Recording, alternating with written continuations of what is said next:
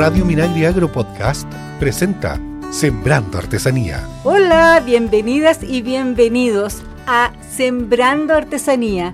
Somos Sonia Rivas y Saúl Pérez en los micrófonos y como siempre Cristian Blauber en los controles. ¿Cómo estás, Saúl? Tanto tiempo que no Hola, nos Sonia, veíamos. tantas lunas, tantos meses, que alegría tenerte acá. Te echamos harto Te de menos. abandoné, te abandoné Me con abandonaste. todo, con todo. Pero yo creo que ya eres una artesana. Ay, después de estos meses, gracias, ¿no? Gracias, es que estaba tan sentida porque tú no querías que yo fuera Pero ahora sí, pues después de estos Estuve meses. buscando otros rubros, después quise meterme al Prodemo y me dijeron que tampoco podía. Entonces ya fue como... Es una fu- funcional itinerante por, lo- por la artesanía. Quiero ser artesana y no me Así es. Oye, desde Sembrando Artesanía mandamos un saludo a todos nuestros artesanos y artesanas que nos siguen de los diferentes territorios, a nuestros colegas de INTAP que, nos- que siempre nos están escuchando y también empezar a hablar un poco de los espacios culturales que se han aperturado respecto a la artesanía estos últimos dos últimos años y tenemos unos tremendos invitados. Sí, pues la importancia que tienen estos espacios para visibilizar este rubro que a veces es un poquito desconocido y se confunde con las manualidades, como dice aquí mi amigo Saúl Pérez. Oye, Pero y qué ten- bueno tenerte de nuevo. Te echamos de menos. Y tenemos invitada, tenemos dos grandes invitados hoy día. Tenemos invitada a Camila Muñoz Esturillo, quien es coordinadora del Centro Cultural Monte Carmelo. Bienvenida Camila. Gracias. Y contarles que ella es periodista, colega mía, máster en Dirección General de Empresas y diplomada en Patrimonio Cultural en la Pontificia Universidad Católica de Chile, con 15 años de experiencia en el área desarrollado en el municipio, entre otros grandes estudios que tiene. Bienvenida, Cami. También nos acompaña hoy día Gonzalo Zaneta Penguria. Él es gestor cultural del Centro Cultural Monte Carmelo, historiador y abogado a su vez, cuya tesis de grado fue en Imaginería Popular en el Valle Central chileno.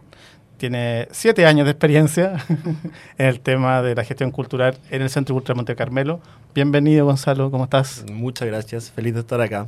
Qué bueno. Sonia, Oye, sí, qué, qué gran tema vamos a tener hoy día, porque estos espacios, eh, pucha, que hacen falta en el país.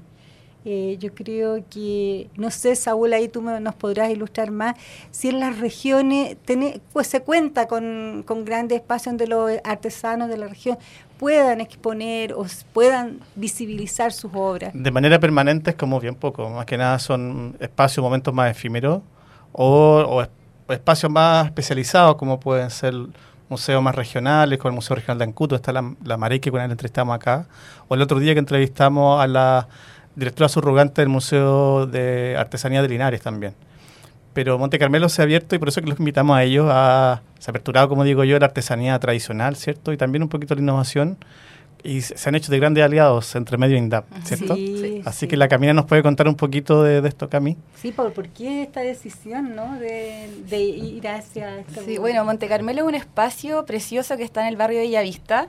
Es un, un- un espacio de conservación histórica de la- que pertenece a la Municipalidad de Providencia.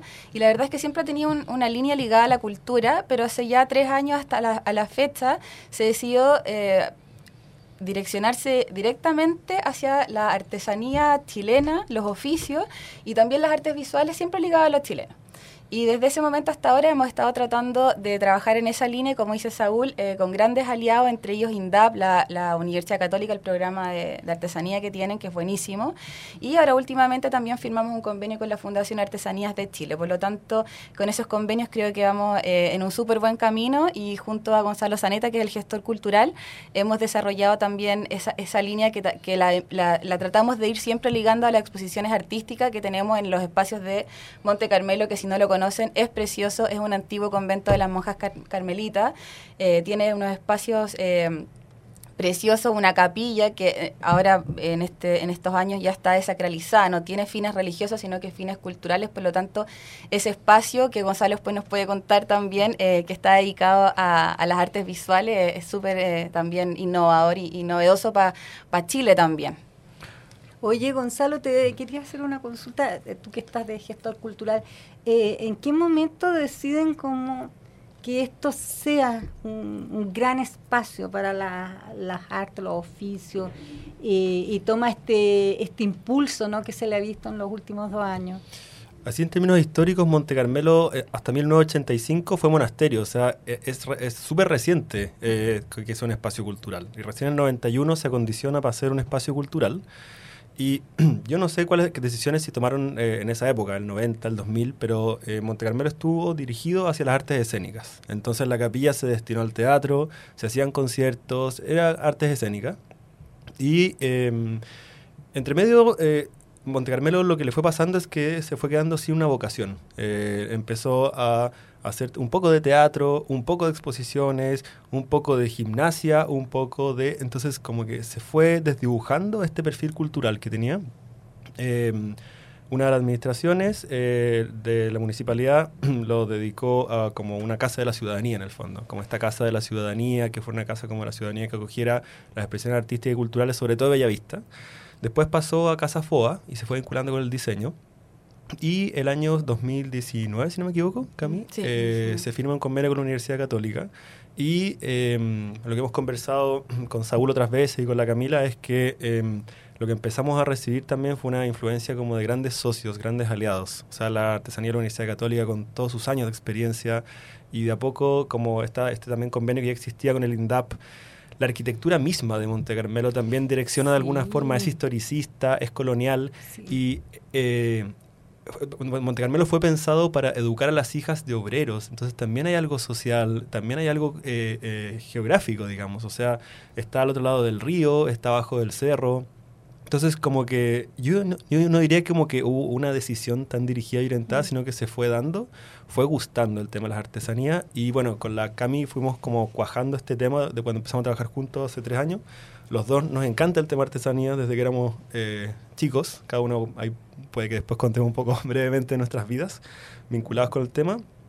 Y hicimos esta mezcla de artes visuales, que hay mucho en el barrio, y artesanías, que hay mucho en el barrio. Entonces, creo que tuvo que ver también con, eh, con un poquito la historia del lugar, con que las monjas también se dedicaban a los oficios, con que las administraciones fueron firmando convenios y con que em, eh, nos hicimos cargo del territorio, de alguna forma. Y trabajar con el territorio es trabajar con artistas y trabajar con artesanos. Y me callo. Me parece súper interesante la, la, reflexión porque igual sinceriza, sinceriza bastante el espacio la oferta cultural de arte de la visualidad o danza, lo que fuera, estaba súper bien abordada desde el municipio. Creo que el, ámbito de artesanía no es que sea ninguniana, sino que no estaba en un espacio de la misma calidad o de la, de la misma, del mismo rigor.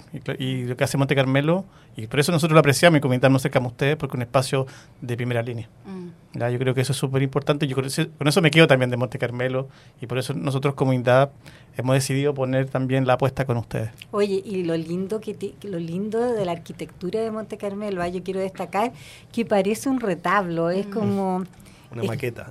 Sí, es como una maqueta colonial que eh, uno la mira y ya solo ver eh, la estructura es como bonito para el alma, porque uno entra y tú entras a un espacio como de mucha paz. Sí, y tiene una escala también que algo es abordable, es caminable.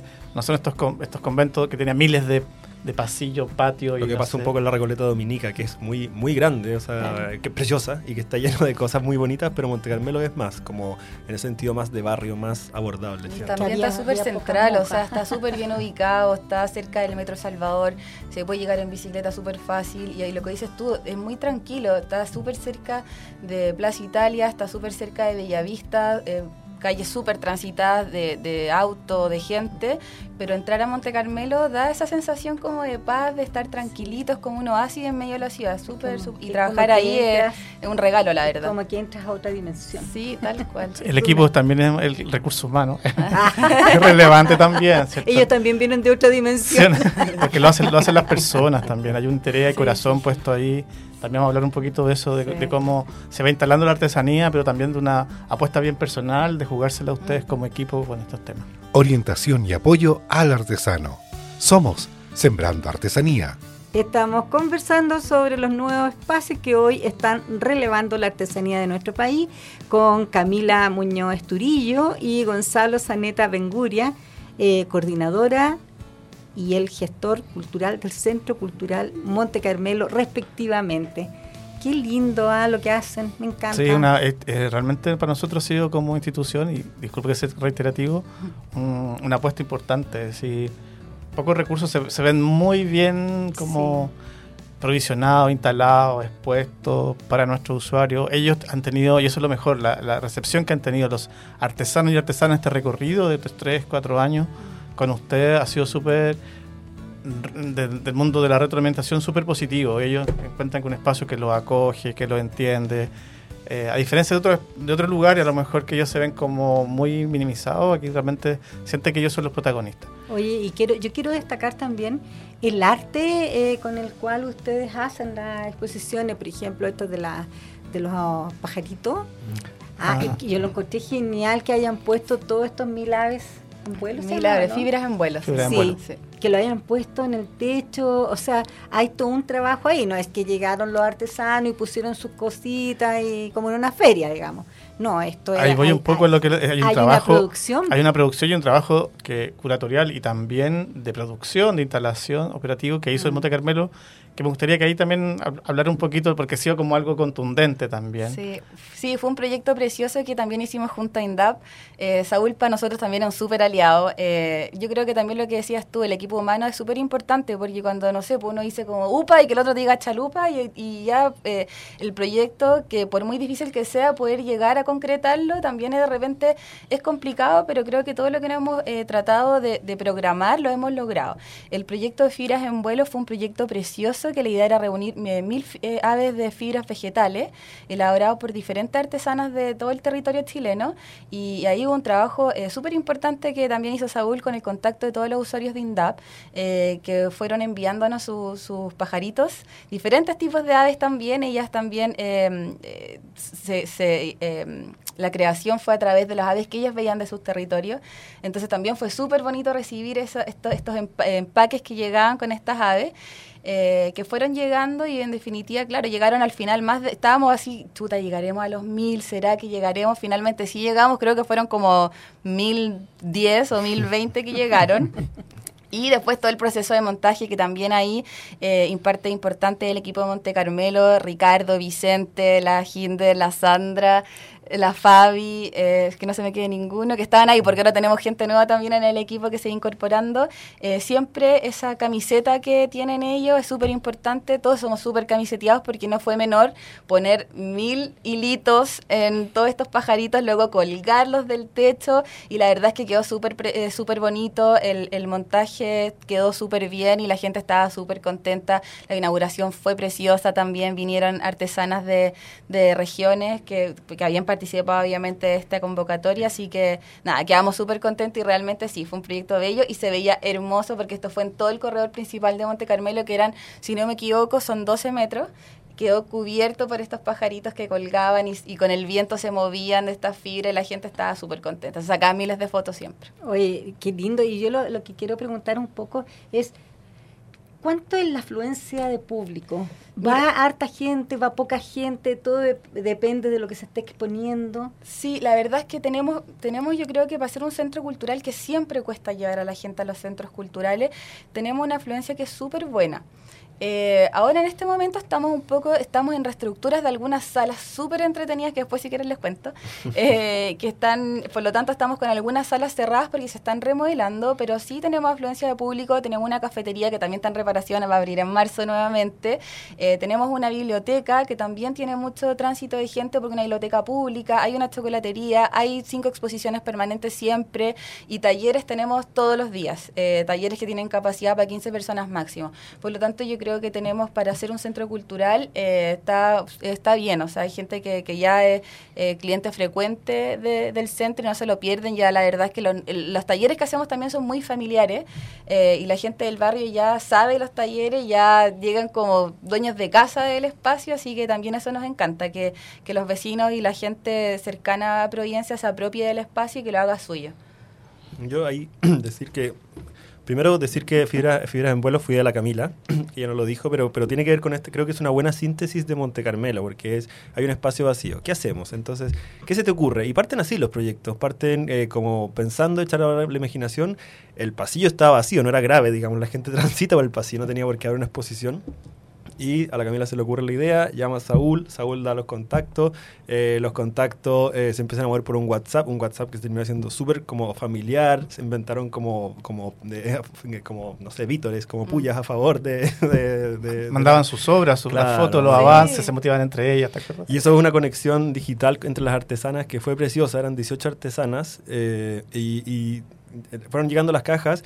Todo esto que, que es importante decirlo, en este mundo como de la artesanía muchas veces trabaja sin recursos y esta exposición costó cero pesos. O sea, las artesanas eh, mandaron sus, eh, los pájaros, eh, pero eh, todo el tema también tiene que ver con que se exponían, que es la puesta en valor que nosotros hacemos, y por otro lado se comercializaban, o sea, la gente podía comprar los pajaritos.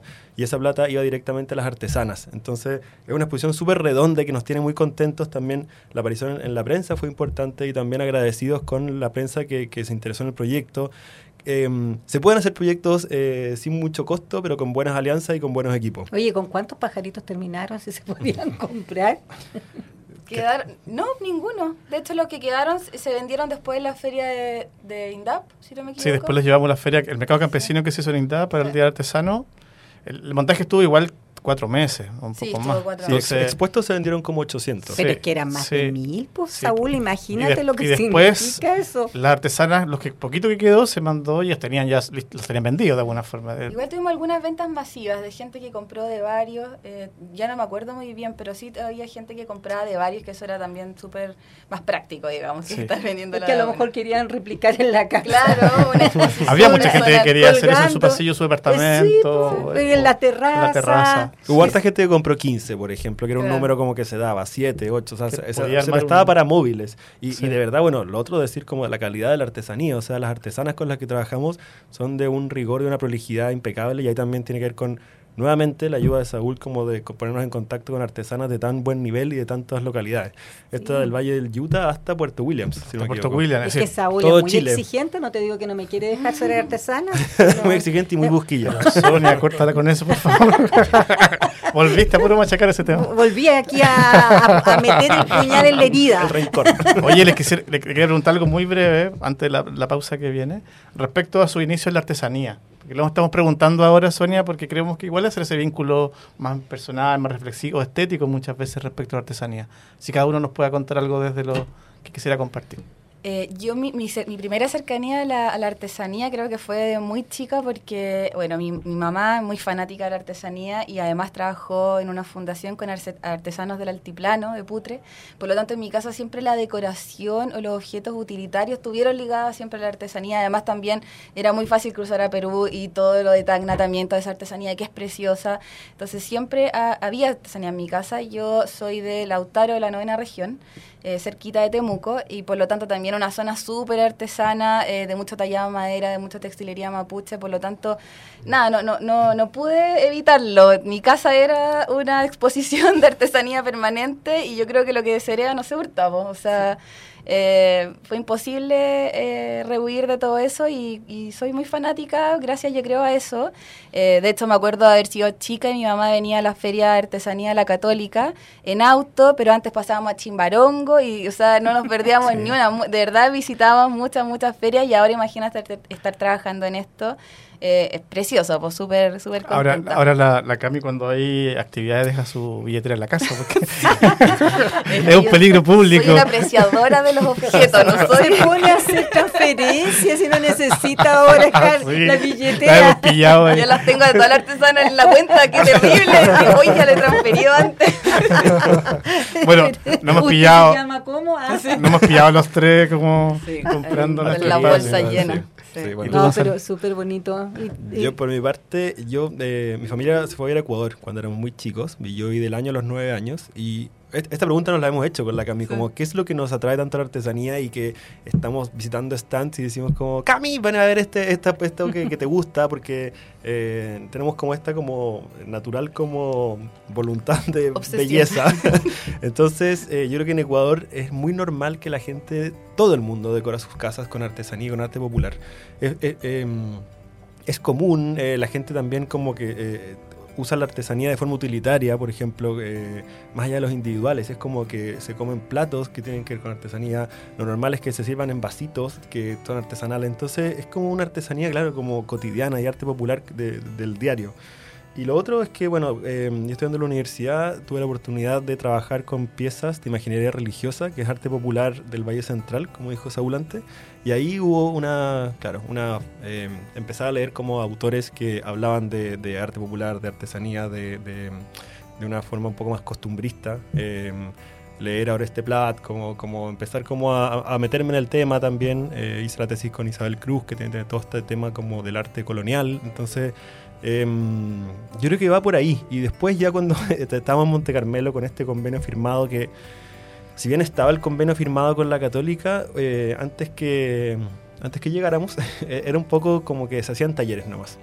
Entonces quisimos meterle más energía a ese, a ese convenio y después empezar a trabajar con la INDAP. Y ahí ya como que de, de alguna forma empezaron a surgir proyectos que más que eran menos como más a largo plazo, o sea, ferias todos los meses, Em, exposiciones eh, permanentes de artesanía. Eh, ya por fin es un sueño hecho realidad la Sala de la Católica de Artesanía. Entonces es un centro que ahora habla de la artesanía desde como todos sus frentes. Antes era no jamás decir que uno saludo a la bandera porque eran proyectos bien hechos y bien, pensados, pero era uno en, un año. Entonces, eh, no, había talleres, no había continuidad y la gente no estaba acostumbrada a los talleres. Ahora hay talleres todos los días o cuatro días a la semana por lo menos, a veces hay más. Entonces, eh, esto como de ir haciendo lo habitual hace que también la gente como que tenga en su cabeza una línea editorial de Monte Carmelo que hace más fácil comunicar también. Escuchamos a nuestros invitados. Estamos en Sembrando Artesanía. Estamos de regreso conversando con la coordinadora del Centro Cultural Monte Carmelo, Camila Muñoz Esturillo y Gonzalo Zaneta Bencurian, quien es gestor cultural del mismo centro. Oye, eh, en el bloque anterior tú estabas hablando ahí de, de tu tesis y me llama mucho la atención esa en lo que le hiciste, que era la imaginería del Valle Central. Eh, eso da para otro programa en todo caso, pero sí me imagino que ahí eh, tuviste varios hallazgos, digamos, de lo que se relacionaba con la artesanía. O cómo a través de la artesanía se cuenta la historia, digamos. De todas maneras, o sea, tiene que ver también con hacer hablar las fuentes, porque son objetos que eh, solo existen como fuente histórica en cuanto a objetos, o sea, no hay documentos que hablen sobre eso. Y si es que hay documentos son de historiografía posterior, o sea, fuentes ya analizadas, digamos. Entonces, eh, sí, el, yo diría que uno de los hallazgos más lindos es que em, tienen que ver con que estas piezas eh, las personas las confeccionaban porque ellos querían tener santería en sus casas, querían tener imágenes y eh, el arte eh, quiteño, cusqueño, era caro, o sea, no era como para, como para que personas como de, del pueblo lo adquirieran. Entonces realizaron ellos sus piezas y eso es muy bonito, como esta autogestión del objeto, esta como eh, apañarse, como dicen los españoles, apañarse un objeto. y por otro lado, empecé como a, ver también como en, en las fuentes que por imitar estas piezas que eran más barrocas, con unas probablemente gubias que eran más rústicas, probablemente con, pie, con, con, elementos que eran más rústicos, las piezas empezaron, a quedar parecidas. Y eran piezas del Valle Central, claro.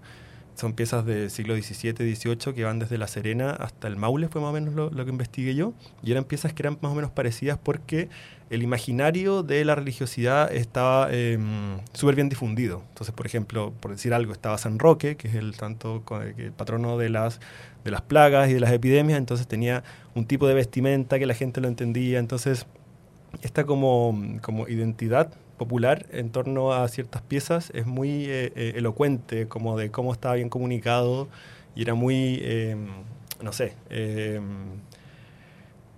muy em, son piezas en el fondo como que, tienen un valor también porque eh, son piezas como que le pertenecían a la piedad doméstica. Y eso es muy lindo. No estaban en las iglesias, no estaban en los cementerios, sino que eran como de, como de muy íntimas. Eso es lo que quiero decir. Mm. Qué, interesante. Interesante. Súper bello. Oye, Cami, una pregunta. Avanzando también, porque el tiempo es poco. Eh, proyecciones de Monte Carmelo eh, algo nos adelantaron ustedes respecto a, varios cambios, ¿cierto? La cafetería, no sé, la sala UC. Estamos con varios proyectos súper interesantes también para todos nuestros visitantes. Ahora, bueno, aprovecho de, contarles que ahora en el verano tenemos, estamos con muchos talleres eh, todos los días eh, por, por todo enero. Y vamos a cerrar enero con un festival de teatro que va a ser el, el 26, 27 y 28 de enero, un teatro familiar, siempre ligado a los chilenos.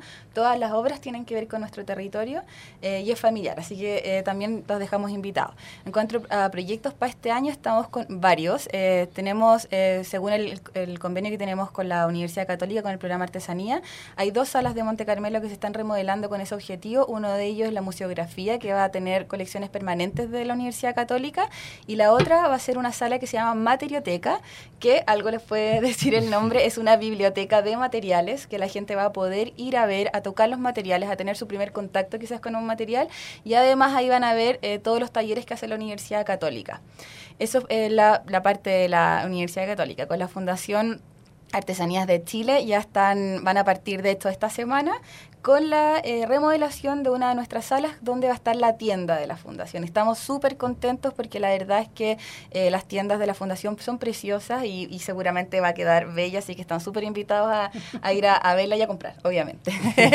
eh, otra de nuestras salas es la cafetería, la cafetería Carmela se llama, está en un proceso de remodelación para, para poder tener, tenía un tema eléctrico que había que ir mejorar, así que está en ese cierre, pero va a reabrir en marzo nuevamente. Eh, la capilla también va a estar cerrada en febrero porque vamos a hacer una, una, una remodelación, una mantención de su piso, eh, del piso de madera, que es original también de, la época de las monjitas.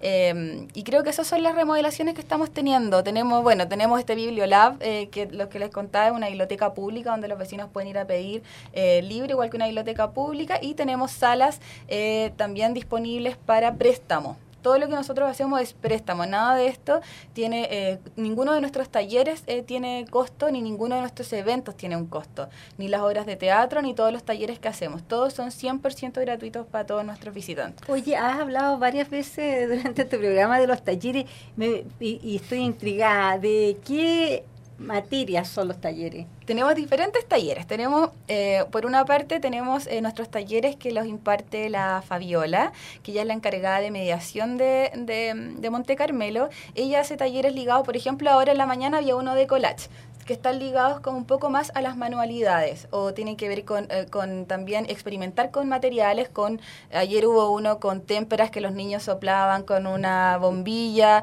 y así eh, de ese tipo de, talleres. También tenemos eh, talleres con la Universidad Católica que siempre son artesanos que tienen sello de excelencia o algún reconocimiento donde hacen algunos talleres. Tenemos la próxima semana son los de artesanía, creo que te, está el de Chanchito de Greda de Pomaire, también tenemos microcestería con la Fundación Artesanía de Chile, en CRIN, eh, y la próxima semana tenemos talleres de artes escénicas, talleres de teatro, talleres de expresión corporal. Ese tipo de talleres son los que hacemos en Monte Carmelo todos los meses. ¿Y, ¿Y dónde se puede ver eso? Toda la información la pueden encontrar en nuestro Instagram, que todos los días estamos subiendo, es cmontecarmelo, arroba cmontecarmelo en nuestro Instagram. Ahí también siempre están los links para inscribirse, porque están los formularios en el, la bio del Instagram.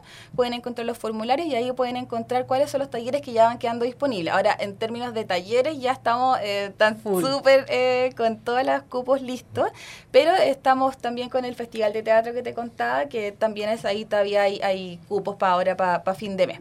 Oye, Saúl, una, una gran alianza que lograste, ¿ah? Sí, pero faltan las cosas de INDAP. Sí, ¿no? ah, Oye, sí, Oye qué vergüenza. Qué vergüenza. Habló de todos los socios menos de INDAP. Sí, yo estaba ahí. Todos, los, desaf todos desafíos del 2023 y nada contigo. Ya, yo lo voy a Sí, decir. Malagradecido, bonito Ay, bueno, No. tú, tú podrías adelantar Yo voy a ser algo. vocero este momento de Monte Carmelo. Me imagino que Tenemos tremendo Sí, primero tenemos- a hacer algo para el 19 de marzo, ¿no? Para el Día Artesano, sí, yo creo que vamos a preparar algo. ¿ya? El Día Artesano Internacional en Latinoamérica por, por Sí. eh, eh, San José. Yo creo que ahí vamos a una sorpresa. Hay una sorpresa, así que. Va a llevar a todos los carpinteros de Chile. de San José. Sí. No, ten- uy, se me había olvidado contar también. Nosotros tenemos el primer fin de semana de todos los meses ferias con artesanos. Y una de las ferias que tenemos justamente la hacemos en coordinación con INDAP y en este año tenemos la feria que van a venir los artesanos de Ñuble. Ñuble. Sí, eso era lo primero. Tenemos Ñuble. El año pasado fue Maule, ¿te acuerdas? Ahora Sí. queremos que sea Ñuble. es ¿Y decir, cuándo va a ser eso? Estamos pensando. Eso es no, eh, Noviembre. septiembre. Septiembre, Septiembre. septiembre. La, la primera semana, el primer fin de semana de septiembre. poquito antes del 18, por ahí. Sí, la, no, la primera, La primera septiembre de estamos, semana, sí, sí. estamos pensando en Ñuble, una tierra rica en oficios también, de harta mixtura mestiza también. Eh, la alfarería completísima de Santa Cruz de Cuca y de Quinchamalí queremos que esté acá con, con nuestra artesana. Eh, ahí la- la- son de alrededor de 16, 18 están aproximadamente. Y un evento importante, nuestro segundo seminario de materias primas, que ya fue todo un éxito el primero, hoy en el sí. segundo. Lo hablamos muchas Fue veces acá y fue increíble, sí. Y por lo tanto estamos pensándolo nuevamente hacer Monte Carmelo, ya tenemos fecha y eso viene algo en grande, porque yo creo que ahí vamos a presentar como el programa, la política, la estrategia que ya vamos a empezar a construir, que se está armando. Y el tercer tema, eh, queremos avanzar un poquito con... Espérate, se me fue. El, el seminario va a ser en noviembre, El lo aprovecho de, noviembre. de- de rellenar. Sí, es- va a ser en noviembre, tenemos septiembre. Ah, y tenemos posiblemente el Festival de la Lana. Ah, Estamos verdad. viendo una alternativa ahí en, Ahí puedo en invierno. ¿no? Ahí está Ah, totalmente sí, invitada, obvio. totalmente A invitada. todo. Pero anda, anda invitada, pero anda entrevistada. todo lo que- periodista, como periodista, no, no, como no artesano. ninguna No, cosa. todo lo que es arte terapia, bienvenida. ¿Te das cuenta? Oye, aquí mi, co- mi co-conductor, Sí, ¿cómo es? estamos tratando de co- co- coorganizar el, el décima, décima primera versión del Festival de la Lana con la Andrea Borrero. Estamos todavía en conversaciones, pero posiblemente lo hagamos en este espacio, si no lo hacemos en otro, pero la primera prioridad es Monte Carmelo. Ahí yo voy a ir de todas maneras. Sí, de todas maneras. Y además yo creo que estamos invitadísimos a las inauguraciones de estas salas de la UC, Sí. a la de la Fundación, a Sí, la to- cafetería. de todos los otros convenios que habló. Tenemos que inaugurar muchas cosas este año. que ¿Tú eres vecina o no? Por ahí. No, No. lamentablemente yo vivo en otra comuna. Ya, Bueno, Un poquito más, un poquito más para allá. más para allá.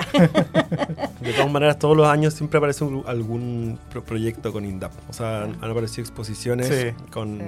con grandes eh, artífices de Quilineja, de Totora el año pasado, así que eso va en la marcha del año, así que también hay sorpresas. INDAP Monte Carmelo. Sí, ahí es importante también agradecer el aporte del Fondar, el Mm, Fondar- sí, los es fondarios verdad. regionales, que es un instrumento que tiene el mundo público, que lo hemos dicho acá muchas veces, que es accesible.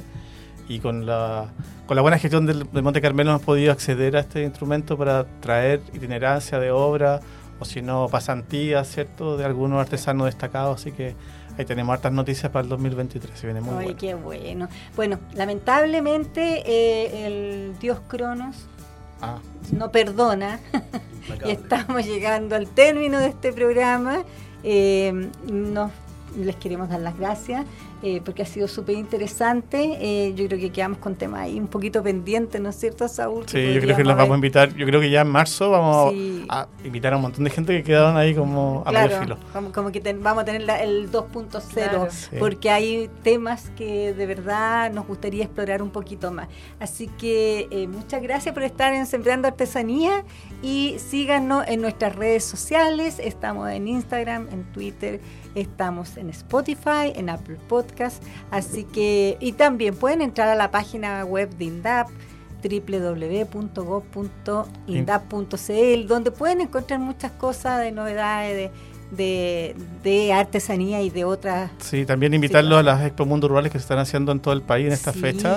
Tenemos una en hay Coquimbo, ahora hay una en los, los lagos, luego los ríos, los ríos. etcétera. Entonces tenemos y además la- y entrar a la página de Providencia, donde están sí, a ustedes. nuestras redes sociales, sí. A las las redes redes sociales. del Centro Monte Carmelo. Así que nada, muchas gracias Muchas chicos, gracias. Muchas gracias a Gonzalo, ustedes, Camila. muchas gracias por la Muchas gracias a invitación. Chao, chao, cuídense mucho. Chao, chao. Chao. Chao. Sembrando Artesanía es una iniciativa de INDAP y FUCOA del Ministerio de Agricultura.